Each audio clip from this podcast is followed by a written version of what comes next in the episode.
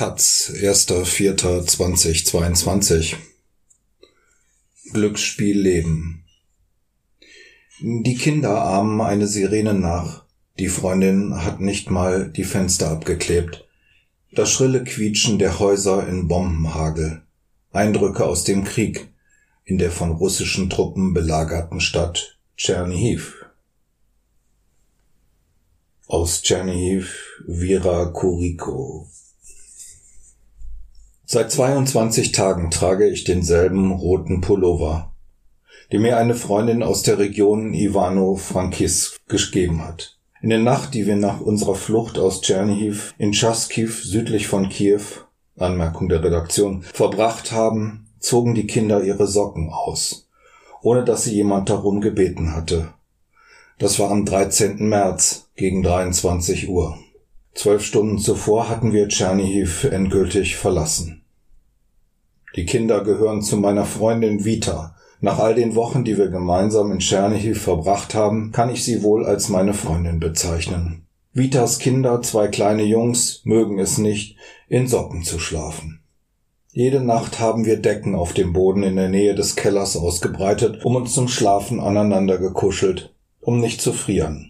In der letzten Nacht spendete der Heizkörper schon keine Wärme mehr, da die Heizung mit Wasser arbeitet, welche es seit Tagen nicht mehr gab.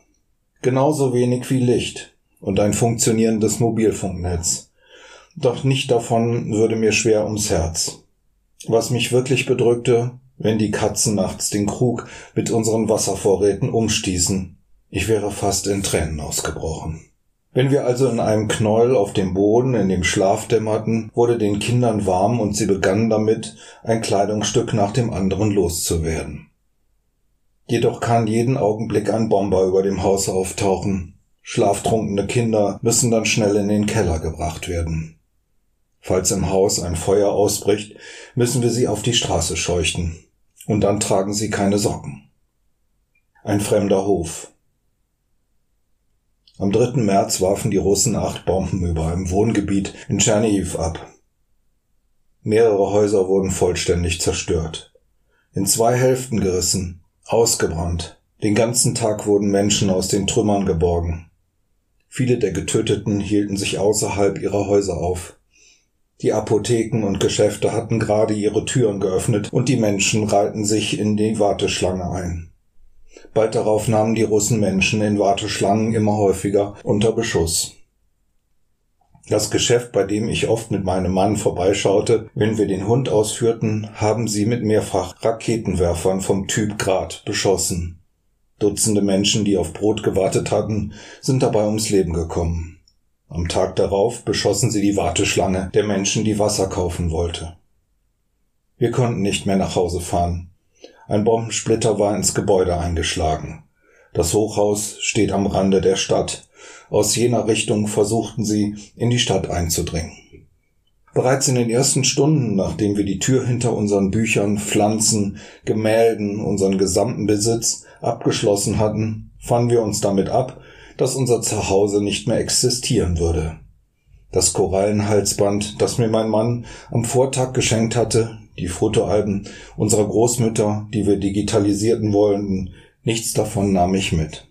Am Tag darauf verabschiedete ich mich in einem fremden Hof von meinem Mann. Auf den Schultern trug er einen Rucksack, darin Essen für den ersten Tag. Eine Schüssel und ein Löffel aus Metall. Etwas Warmes zum Anziehen. Mit den Fingern schnipsten wir kurz die Zigarettenasche weg. Allmählich verschmolzen die Umrisse meines Manns mit der morgendlichen Straße. Zuletzt verschwand der rosa Fleck seiner Isomatte, die am Rucksack hing. Innerhalb von acht Jahren ist dies der zweite Mann in meinem Leben, den ich in den Krieg verabschiedete. Mein Vater war der erste. Särge. Die Stadt benötigt Verbandszeug, Treibstoff, Generatoren, OP, Stirnleuchten, Chlor und Zimmerleute, um den städtischen Arbeitern bei der Anfertigung von Särgen zu helfen. Der Stadtfriedhof von Tscherniv liegt am Stadtrand und steht unter Dauerbeschuss. So kann eine Beerdigung viele weitere nach sich ziehen. Eine Zeit lang haben einige hundert Menschen im Keller der Friedhofskirche Zuflucht gesucht, bis die Kirche schließlich in Flammen aufging. Die Überlebenden wurden mit Bussen vom Friedhof evakuiert. Nun wurden die Menschen in grob gezimmerten Särgen beerdigt. Das Holz für die Bretter kommt aus dem städtischen Waldpark. Von Kiefern und Birken, die vor einem halben Jahrhundert hier gepflanzt wurden. Jahrelang haben die Einwohner von Tschernihiv mit dem Stadtrat um diesen Waldpark gerungen und ihn vor einer Bebauung geschützt. Die Menschen wollten den Park, die Stadt wollte ein Hotel und ein Café. Jetzt heben sie am Stadtrand neben dem alten Stadtfriedhof, der schon lange nicht mehr genutzt wird, langgezogene Gräben aus. Wasser. Die Kinder ahmen eine Sirene nach und laden sich gegenseitig in den Keller ein. Dabei verbringen sie sowieso die meiste Zeit dort. Vita und ich bleiben im Haus. Es ist aus Holz. Wir hatten beide Angst davor, dass es Feuer fängt und einstürzt. Also beobachten wir den Himmel, damit jemand die Kinder in Sicherheit bringen kann. Solange es Wasser gab, hat Vita ständig Sachen gewaschen. Solange es hell war, habe ich gesaugt und so den Sand entfernt, den wir tagsüber in unseren Schuhen aus dem Keller mitbrachten. Fast übertönten der Staubsauger und die Waschmaschine die Explosionen, die Einschläge auf den Dächern, selbst die Flugzeuge. Viele in der Stadt haben weder Wasser noch Licht. Doch die städtischen Arbeiter beheben unter Beschuss so viele Schäden, wie sie können. Diese Menschen sterben, während sie versuchen, mir zumindest einen Hauch von Normalität zu ermöglichen. Eines Nachts beschossen die Russen ein Pumpwerk. Dabei wurden ein Wachmann, ein Werkarbeiter und mehrere seiner Familienmitglieder getötet. Man sagt, der Arbeiter hieß Anatoli, Spitzname Tolik. Er war etwa 50 Jahre alt. Einer der Bewohner Tschernihivs, die gerade die Stadt verteidigen, sagte, er kenne ihn seit einigen Tagen. Bei seinem Weg zur Arbeit im städtischen Wasserversorgungsunternehmen kam Anatoli an dessen Stellung vorbei und erklärte voller Stolz, dass er die Stadt mit Wasser versorge. Als wir noch Wasser hatten, hatte ich Angst, unter die Dusche zu steigen. Ich schämte mich möglicherweise nackt zu sterben. Meine Tante, die etwas älter als ich war, wusch sich, so gut es eben ging, den Kopf. Sie hatte Angst vor Läusen und davor, mit schmutzigen Haaren vor Gottes Gericht zu treten. Flugzeuge. Alle haben Angst vor Flugzeugen. Meist kommen sie in der Nacht. In der Nacht zum 5. März rauschte ein russisches Flugzeug über uns hinweg und warf irgendwo in der Nähe eine Bombe ab. Kurz darauf schoss eine Feuersäule in den Himmel. Wir haben die Sirenen nicht gehört und dachten zuerst, es wäre einer von unseren Fliegern. Nicht unser. Geh wieder ins Bett. Freunde von uns, die 20 Kilometer entfernt in einem Dorf leben, beschrieben ein helles Leuchten über Tscherniv. Die Leute dachten, die Russen hätten die Stadt in Brand gesteckt. Als es ruhiger wurde, gingen wir hinaus auf den Hof. Die Tür zum überdachten Anbau öffneten wir mit zitternder Hand. Die ganze Nacht über ging ich nach draußen, um nachzusehen, ob das Feuer nicht bereits zu uns vorgedrungen war. Zu diesem Zeitpunkt brannten bereits die Häuser in der Umgebung. Die letzten sechs Sirenen habe ich verschlafen. Am Morgen wurde einer der Flieger abgeschossen. Der Pilot gefangen genommen und der Tag verlief ruhig. Bei seiner Landung auf einem Hof tötete der Pilot einen Einheimischen. Die Russen versuchen Tschernihiv einzukreisen. Allmählich ist die Stadt von Ruinen umgeben, die sich bis ins Stadtzentrum ausbreiten. Und selbst dort, in den Ruinen, bleiben viele unserer Bekannte. Meist sind es ältere, Verwandte, die zum dritten Mal ein Fenster oder ihr Dach flicken. Man redet darüber, dass man es vorziehen würde, wenn es in der Nacht und ohne Schmerzen passiert. Ich ebenfalls. Äpfel. Der 6. März war einer der ruhigsten Tage. Wir brachten die Ruhe mit dem kürzlich abgeschossenen Flugzeug in Verbindung. Die Arbeiter der städtischen Betriebe luden Müll auf ihre Fahrzeuge. Ich stieg auf mein Fahrrad und fuhr durch die Stadt in ein benachbartes Viertel zu einer Freundin. Ständig explodierte es irgendwo, doch die Leute schienen es nicht zu hören. Manche standen Schlange, manche waren beladen mit Taschen, ebenfalls mit dem Rad unterwegs. Obwohl andere Menschen vor einigen Tagen genau auf diese Weise gestorben waren. Unter Sirenengeheul kam ich an. Ich trat in die Wohnung. Meine Freundin hat nicht einmal die Fenster abgeklebt. Sie geht immer noch zum Rauchen auf den Balkon. Unser Leben ist zu einem täglichen Glücksspiel geworden. Meine Freundin überreichte mir sechs Äpfel für die Kinder.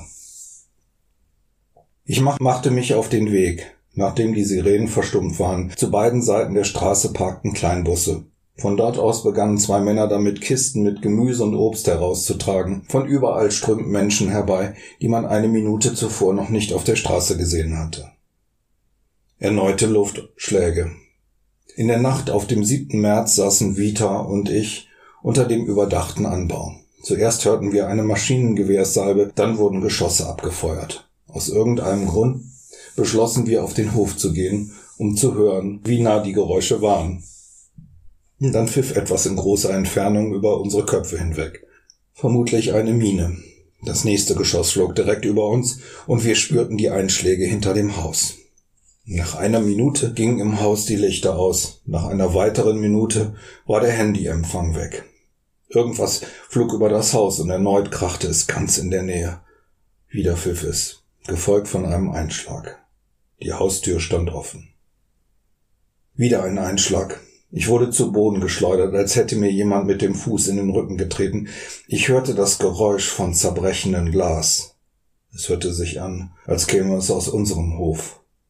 Ich konnte nur schreien. Hinlegen! Auf Knien krochen wir zum Keller. Drei Stunden wussten wir nichts. Wir waren sicher, dass das Geschoss in unserem Hof eingeschlagen war.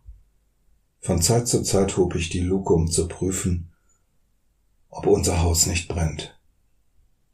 Währenddessen versuchten unsere Männer uns telefonisch zu erreichen, davon bekamen wir aber nichts mit. Im Keller ohne Empfang sind wir gegen ein Uhr Nacht sogar eingeschlafen. Ich weiß, dass Bekannte in dieser Nacht vorbeigefahren sind und das Haus in Augenschein genommen haben. Die Schlösser haben sie nicht aufgebrochen, als sie sahen, dass das Haus noch steht. Am nächsten Morgen erfuhren wir, dass es das Haus von Vitas Bruder auf der benachbarten Straße erwischt hatte. Da beschlossen wir, dass wir wegfahren müssen. Wir wussten nur nicht wie. In diesen Tagen wurde der sichere Korridor aus Jehanif immer enger und lag ständig unter Beschuss. In diesen zwölf Tagen haben wir viele Fehler gemacht. Die richtigen Entscheidungen lagen irgendwo dazwischen. Die ständigen Luftangriffe und der Artilleriebeschuss wurden um den 9. März herum wieder aufgenommen. Ich finde keine Wörter, um zu beschreiben, wie das klingt, so ein Bomber über dir, ich kann ihn immer noch spüren als kaltes, konstantes Zittern in meinem Körper. Das schrille Quietschen des Gebäudes, wie es schaukelt, als bestünde es aus Papier und Kleber. Einer der Bomben fiel zehn Gehminuten von uns entfernt herab und zerstörte das Stadion und das alte Bibliotheksgebäude, einem meiner liebsten Orte. Doch größere Sorge bereiteten mir die vielen Händler mit ihren Ständen rund um das Stadion. Sind sie am Leben? Viele Tage später erfuhr ich, dass Pavlo dort gestorben war. Ich kannte ihn vom Laientheater der Universität. Nach Kriegsausbruch ging er zur Territorialverteidigung. Märchen Die Kinder stellen viele Fragen, die nichts mit dem Krieg zu tun haben. Mama, was ist ein Urheber? Ein Regisseur? Ein Fremder? Eine Ambulanz? Vita antwortet, während sie in einer Schüssel das Geschirr spült. Und was ist ein russisches Volksmärchen? Das, was sich da vor unserem Fenster abspielt, antwortet sie leise, mehr an uns denn an die Kinder gerichtet. Tulpen. Zusätzlich zu all den Warteschlangen in der Stadt bildet sich am 8. März auf dem Markt von Tschernihiv eine lange Reihe für Blumen. Die Straßenhändlerinnen und Händler haben die frischen Blumen in schmutzigen Vasen entlang der leeren Bänke aufgestellt, auf denen sie früher Reisigbesen, Gummiklocks, Möhren und Wollsocken verkauft haben. Es gibt Rosen und Tulpen. Militärangehörige dürfen die Blumen mitnehmen, ohne dafür anstehen zu müssen. Ich habe nicht sofort verstanden, was die ganzen Blumen sollen. Das muss am Krieg liegen, dachte ich. Wie auch immer, selbst mit etwas Geld in der Tasche kann man in der Stadt gerade nichts kaufen. Dann lass es eben Blumen sein. Später wurde mir erklärt, dass die Blumen kostenlos verteilt werden. Nur eine Kiste steht da, die Leute werfen rein, was sie erübrigen können. Arzneimittel für unsere Leute. Erst als auch ich eine Blume bekam und der dritte Soldat auf dem Posten mir gratulierte, begriff ich, dass heute Weltfrauentag ist. Zum Teufel, das liegt gar nicht am Krieg. Kriegsbrot. Eines Nachmittags besuchte uns Vitas Patenonkel. Er brachte frisch gebackenes Brot. Die Kinder brachen die Kruste ab und aßen zufrieden. Wir haben noch genug zu essen und haben auch altes Brot getrocknet, aber dieses frische Brot schmeckte besonders köstlich. Eine Freundin ging selbst in den Laden, um Brot zu holen. Kriegsbrot, ein Leib pro Person. Einige versuchten zweimal zur Kasse zu gehen, wurden aber sofort von den Verkäuferinnen bemerkt. Ein Freund, mit dem Vita sich auf die Nahrungssuche begeben hatte, riet ihr, den Einkaufskorb nahe bei sich zu halten. Denn kaum wendest du dich ab, kann das, was du in deinem leeren Supermarkt zusammengetragen konntest, daraus verschwinden.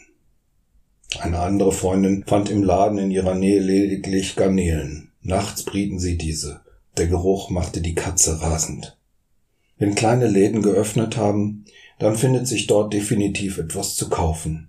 Am Donnerstag etwa gab es unweit von uns Sprotten, ein Päckchen pro Person. Doch gegen Abend standen kaum noch Leute in der Schlange und es war nun möglich, mehrere Päckchen mitzunehmen. Der Fisch wäre ohnehin verdorben. Zwei Mädchen gingen zum Stand und fragten nach Süßigkeiten. Es gab keine. Sie gingen zu einem geschlossenen Café, in dessen Schaufensterregalen Süßigkeiten auslagen. Ich hatte zwei kleine Bonbons in der Tasche, die gab ich ihnen. Ich bedauerte, dass ich nicht mehr mitgenommen hatte. Dann fiel mir ein, dass ich diese selbst nur noch hatte. Ich durchkämmte die kleinen Geschäfte nach Zigaretten, doch wo ich auch hineinschaute, überall zuckten sie mit den Schultern. In der Tat gab es keine Zigaretten, aber die Kunde machte sehr schnell die Runde und die Leute kauften schnell alles, was sie kriegen konnten. Reis, Zucker, Öl, selbst das bekommt man noch. Aber Zigaretten, das ist höchster Schwierigkeitsgrad. Selbst gegen frische Sprotten würde niemand ein Päckchen Priluki Zigaretten tauschen. Aus einem der Läden nehme ich eine Packung Brot mit und gebe sie einer fremden Frau. Sie weinte so sehr, dass ich ebenfalls anfing zu weinen. Die Stadt kommuniziert jetzt mit Hilfe von Warntönen. Ein Einschlag, eine Explosion und alles beginnt zu schreien. Einmal gehe ich eine der Hauptstraßen entlang und stelle fest, dass meine Wohnung weniger als ein Kilometer entfernt ist. Ich inspiziere einige Häuser und erkenne, dass Vita und ich mitten in einer Seeschlacht leben, unser Haus ein winziger Käfig, der nach wie vor Glück hat. Als ich noch einen halben Kilometer vor mir habe, schlägt in einem nahegelegenen Hof eine Granate ein.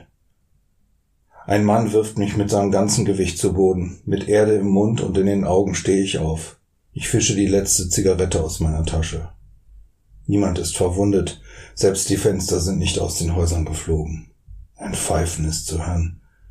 Der Beschuss beginnt. Nachts wieder Flugzeuge. Sie werfen eine Bombe über dem Stadtzentrum ab, dort wo Menschen leben, die uns vor drei Tagen gesagt haben, dass sie Angst hätten, Tschernihiv zu verlassen. Außerdem sei es ruhig bei ihnen, im Zentrum, haben sie gesagt. Seit dieser Nacht beschränkt sich der Artilleriebeschuss nicht mehr auf den Stadtrand. Überall schlagen Geschosse ein. Da beschließen wir, diejenigen aufzusuchen, die aus der Stadt flüchten wollen, sie alle in unser Auto zu quetschen und wegzufahren. Vor uns liegt ein Haufen bereits zerschossener Fahrzeuge. Doch wir gehen das Risiko ein und fahren daran vorbei. Der Weg fährt über Felder, kleine Dörfer und unbefestigte Straßen, die das Tauwetter in Schlammpisten verwandelt hat. Papa. Am letzten Posten hinter Tschernihiv merken die Kinder das Militär im Fenster. Sie wissen, dass ihr Vater im Krieg ist. Der ältere Junge beginnt gegen das Fenster zu klopfen. Ist Papa auch da? Wo ist Papa? Vita sagt, Papa kämpft gegen die russischen Volksmärchen. Aus dem Ukrainischen übersetzt von Johann Zajakowski. Vira Kuriko, 25 Jahre alt, arbeitete freiberuflich als Journalistin in Tschernihiv. Sie verließ die Stadt am 13. März 2022 und berichtet heute von Lviv aus